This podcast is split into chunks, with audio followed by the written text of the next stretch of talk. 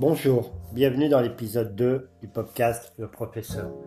Aujourd'hui, je vais vous parler de la vision néolibérale de l'enseignement supérieur, la vision néolibérale de la formation continue, de la formation en général. Il est important d'avoir des grilles de lecture pour comprendre notre monde tout événement peut être analysé via une grille de lecture. Et le modèle néolibéral est une grille de lecture couramment utilisée par des auteurs, par des journalistes, par euh, des professeurs. La grille de lecture néolibérale, elle repose sur deux idées. La première idée, la consommation, et la deuxième idée, la concurrence et la compétition. Première idée, la consommation. Le modèle néolibéral vise à faire consommer davantage les individus. La deuxième idée, la compétition, la concurrence. Le modèle libéral, dans cette optique, vise à accroître le nombre d'individus sur un marché, sur un secteur, afin d'augmenter la compétition entre ces individus et donc de faire baisser le coût ou de faire baisser le coût du travail de, de ces individus ou le coût des connaissances, le coût des ressources. Donc en quoi la grille de lecture néolibérale est intéressante pour étudier le monde de l'enseignement supérieur. Ah, sans doute, si vous m'écoutez, vous êtes étudiant, vous avez bien remarqué que depuis une quinzaine d'années, il, il, y a de plus en plus d'étudiants, notamment dans les écoles de management, dans les formations universitaires, dans les écoles d'ingénieurs. Il y a de plus en plus d'écoles de management, il y a d'écoles d'ingénieurs. De nombreuses écoles ont ouvert des formations en 5 ans, immédiatement après le bac, alors qu'avant, traditionnellement, des écoles de management étaient euh, réservées, euh, étaient en 3 ans après un parcours euh, de deux ans classe préparatoire, de même pour les écoles d'ingénieurs. Donc il y a de plus en plus de formations, des formations qui de plus en plus longues, 5 ans, et pour un public d'étudiants toujours de plus en plus nombreux. On essaye aussi de développer de plus en plus des formations postérieures à ce fameux Bac plus 5, hein, des masters, des MBA, des masters spécialisés où on incite les étudiants à, où on incite les étudiants à, venir suivre ces formations euh, après leur formation, leur euh, bac, après leur formation initiale, après leur formation, leur bac plus 5 euh, initial, en attendant de trouver un emploi. Ou alors on incite les cadres ou les jeunes diplômés après un an ou deux à venir faire une pause et à refaire une formation complémentaire avec la promesse d'un meilleur salaire. Donc vous voyez bien que l'enseignement supérieur peut s'analyser selon, le modèle selon le modèle néolibéral.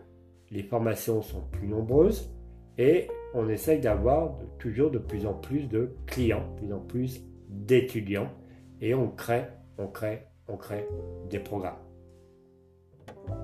Donc on est bien sur la première phase, la, première composante de la grille de lecture néolibérale, l'offre, la consommation. Il faut pousser à consommer du diplôme, à consommer des études, à consommer des programmes.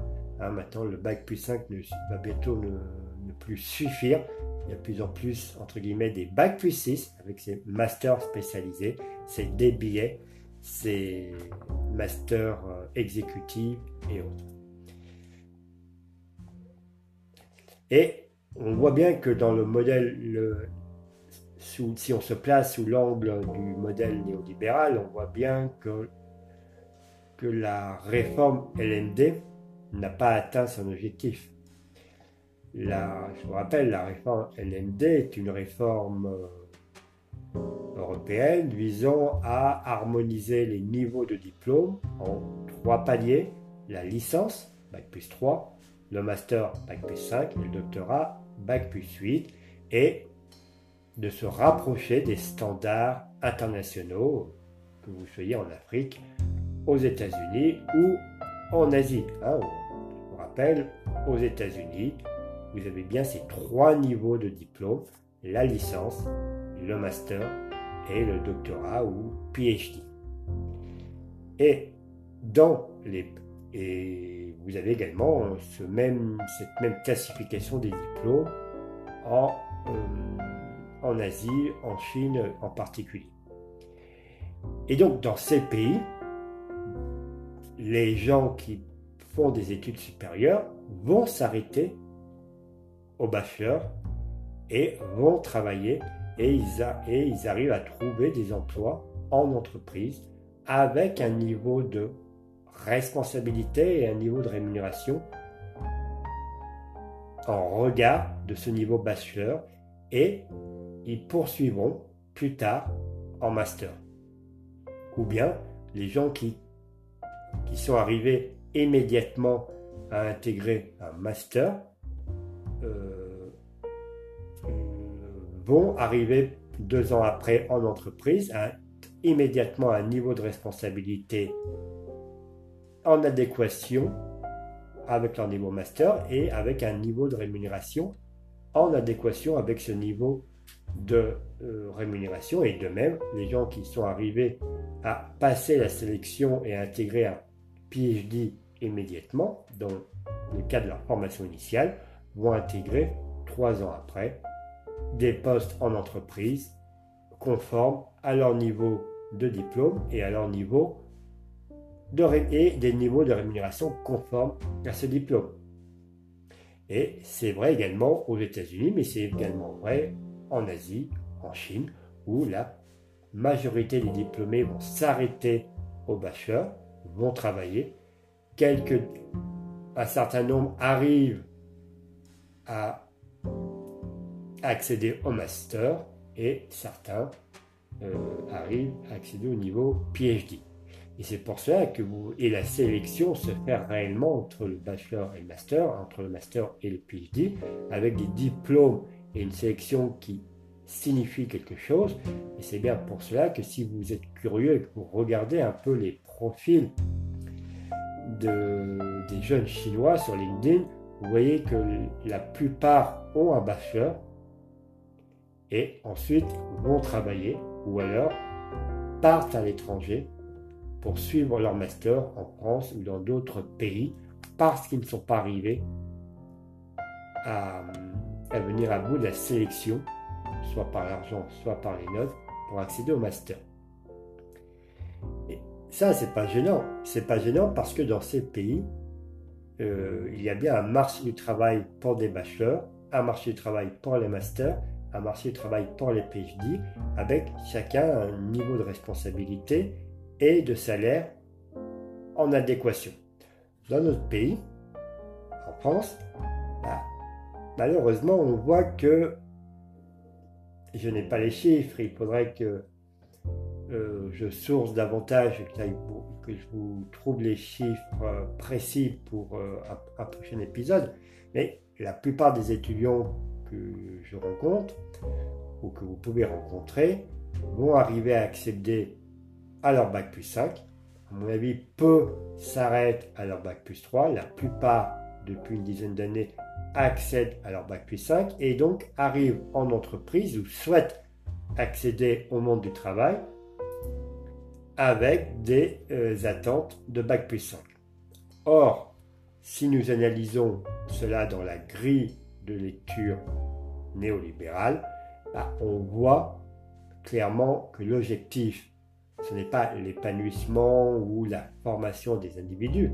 C'est tout l'intérêt d'un modèle néolibéral d'avoir une multitude d'offres, donc une multitude de salariés potentiels voulant accéder à des emplois de, d'employés, de cadres, de comptables, de contrôleurs de gestion, de chargés de marketing, de développeurs informatiques, d'informaticiens euh, et autres. Et donc, il y a une multitude d'offres. Bah, le prix, c'est-à-dire le salaire de ces emplois, diminue. Donc, vous voyez bien que le marché de la formation, le monde de l'enseignement supérieur peut s'analyser selon le modèle néolibéral avec une multitude de demandes, une multitude d'offres de formation. On crée, on suscite le besoin de diplômes et de diplômes de plus en plus longs, Bac plus 5, Bac plus 6 avec les masters spécialisés et une multitude d'offreurs, c'est-à-dire une multitude de diplômés, puisqu'il n'y a pas forcément une sélection. Les, taux d'échec dans les formations type école de commerce, école d'ingénieur sont relativement faibles. Il est quand même relativement aisé d'avoir son bac plus 5, donc une multitude d'individus, d'étudiants, arrivent sur le marché de, l'emploi et, souhaitent avoir un premier emploi. Or, la compétition est de plus en plus dure et euh, les salaires ne sont pas au rendez-vous.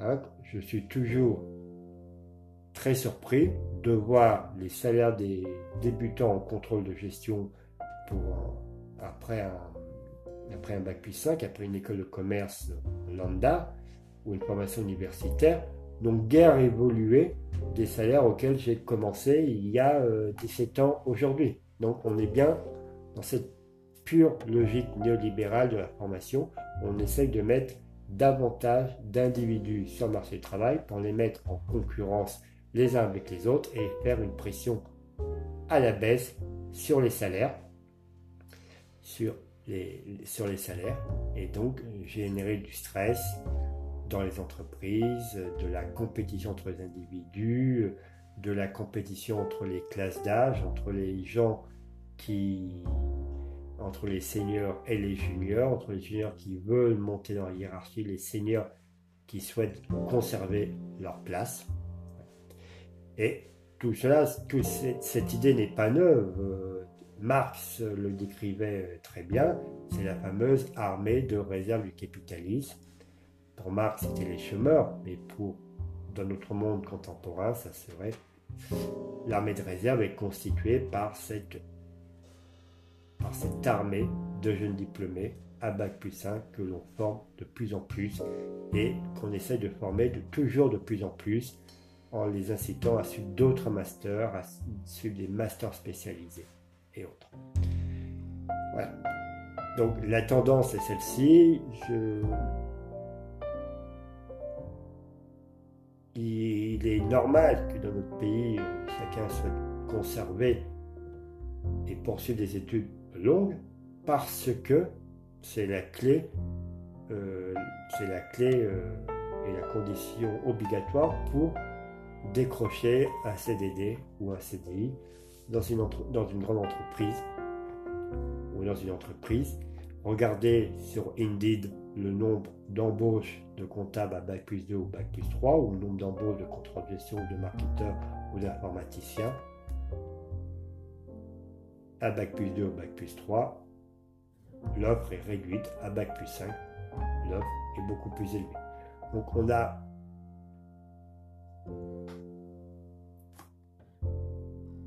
Donc ici, voilà, j'ai essayé de vous donner cette pilule rouge pour faire référence au film Matrice.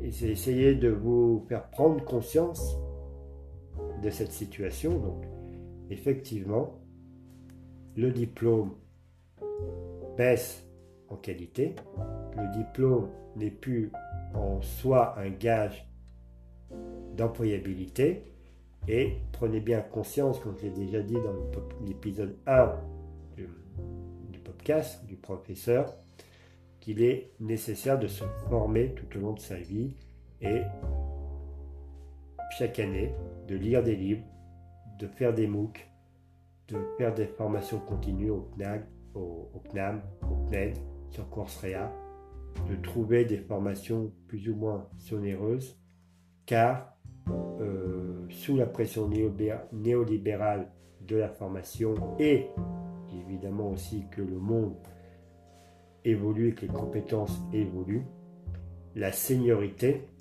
n'est plus garantie et la seniorité n'est plus un gage d'employabilité. Hein.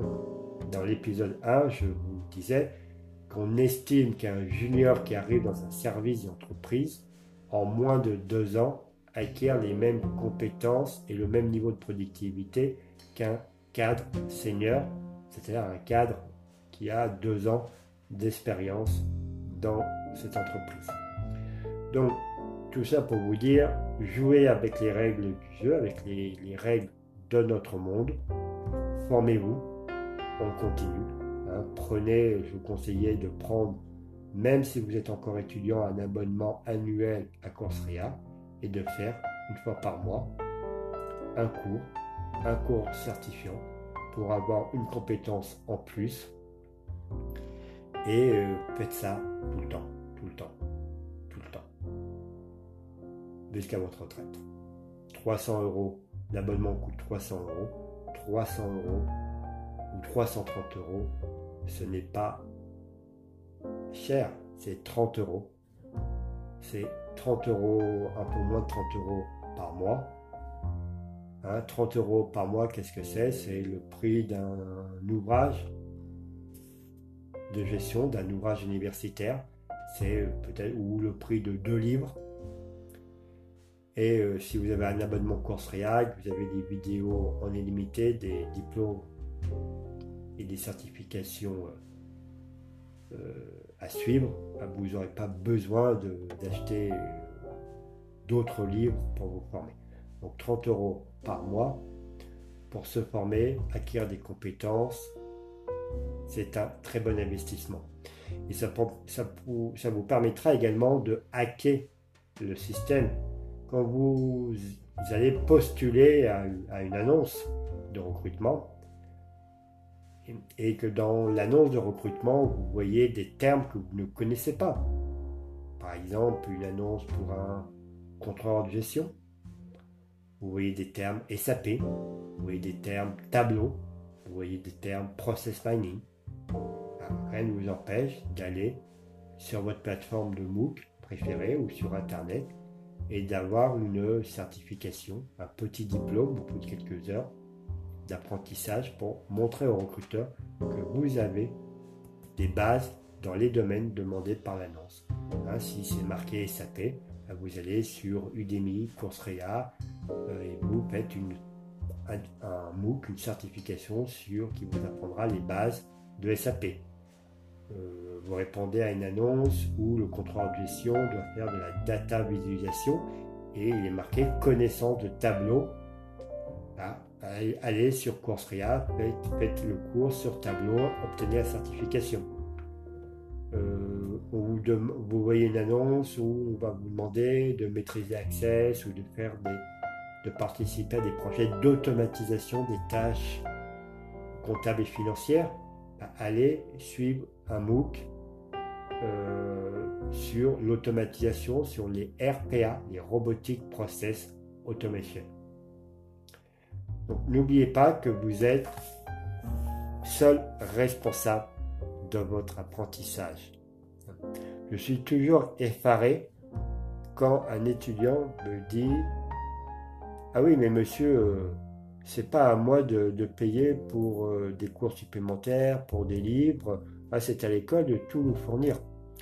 Hein, je vous rappelle que même si depuis quelques années le coût des formations a explosé, hein, le coût des écoles de management, le coût de certaines écoles d'ingénieurs, voire même le coût des frais de scolarité à l'université, de plus en plus de formations le sont en alternance. Quand vous êtes, quand un étudiant dans une école de management qui suit son apprentissage en alternance me dit Ah non, non, monsieur, je ne veux pas payer pour des livres ou des, des livres euh, ou des cours en ligne supplémentaires, c'est à l'école de prendre en charge, alors que cet étudiant suit ses cours en apprentissage, c'est-à-dire que sa scolarité est payée et qu'en plus il reçoit un salaire, l'argument n'est pas recevable. J'avais un professeur de finance quand j'étais étudiant qui me disait on ne fait pas de bonnes études sans s'acheter des manuels. Aujourd'hui, je pourrais dire on ne fait pas de bonnes études ou une bonne carrière sans, se, sans consulter des MOOC ou des formations en ligne ou des livres. Formez-vous, investissez, placez-vous un budget de 30 euros par mois pour acheter soit des livres, soit des formations en ligne. Je vous rappelle, l'abonnement annuel de Coursera, c'est 320 euros, 329 euros par an pour un accès limité à tous les cours et certifications. Je tiens à préciser que je ne suis pas sponsorisé par Coursera, mais je suis simplement un utilisateur fan de cette plateforme.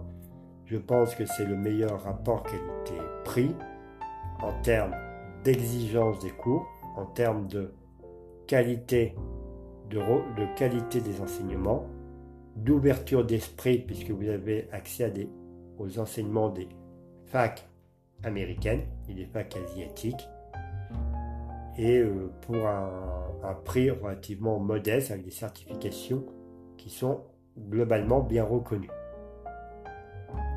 sur votre CV ou, euh, ou par les employeurs. Hein. Rappelez-vous que le monde de demain ne s'écrit pas en Europe, il s'écrit soit sur les campus américains de la Silicon Valley, soit en Chine, en Asie et plus particulièrement en Chine. Donc si vous voulez savoir de quoi demain sera fait, allez suivre des cours sur des plateformes de MOOC, allez suivre des cours des universités technologiques dans la Silicon Valley, de Stanford et autres, ou allez suivre des cours euh, en anglais bien sûr, si vous ne parlez pas chinois, mais allez suivre les cours des, des universités euh, chinoises sur Coursera euh, pour vous imprégner de, des nouvelles tendances, des nouvelles manières de penser, de, ce, que, de ce que sera le monde demain. Hein. le monde demain, ce sera un monde existe. Le monde de demain, il existe déjà en Chine et dans la Silicon Valley. Mais au-delà de la Chine, au-delà de la Silicon Valley, le monde de demain n'existe pas encore. Donc, soyez curieux, allez voir ce qui se passe. Regardez le, regardez en Chine le boom des hologrammes, le boom des, robots. Il y a des restaurants avec des robots serveurs, des restaurants entièrement automatisés. Il y a des publicités sous forme d'hologrammes dans les, centres-villes des, des grandes villes. Euh, tout le monde paye avec son portable, son smartphone. Euh, l'argent liquide a quasiment disparu, encore plus qu'en Europe. Mon propos n'est pas de dire que c'est bien ou pas bien. Mon propos est de vous donner les clés, les codes du monde à venir et de vous faire prendre conscience bah, du gap entre notre monde actuel et le monde de demain et comment réduire ce gap, comment réduire euh, les potentiels inconvénients pour votre future vie et comment vous pourriez acquérir ces compétences. Donc, je vous dis à demain pour le troisième épisode du podcast du professeur. À bientôt, bonne journée.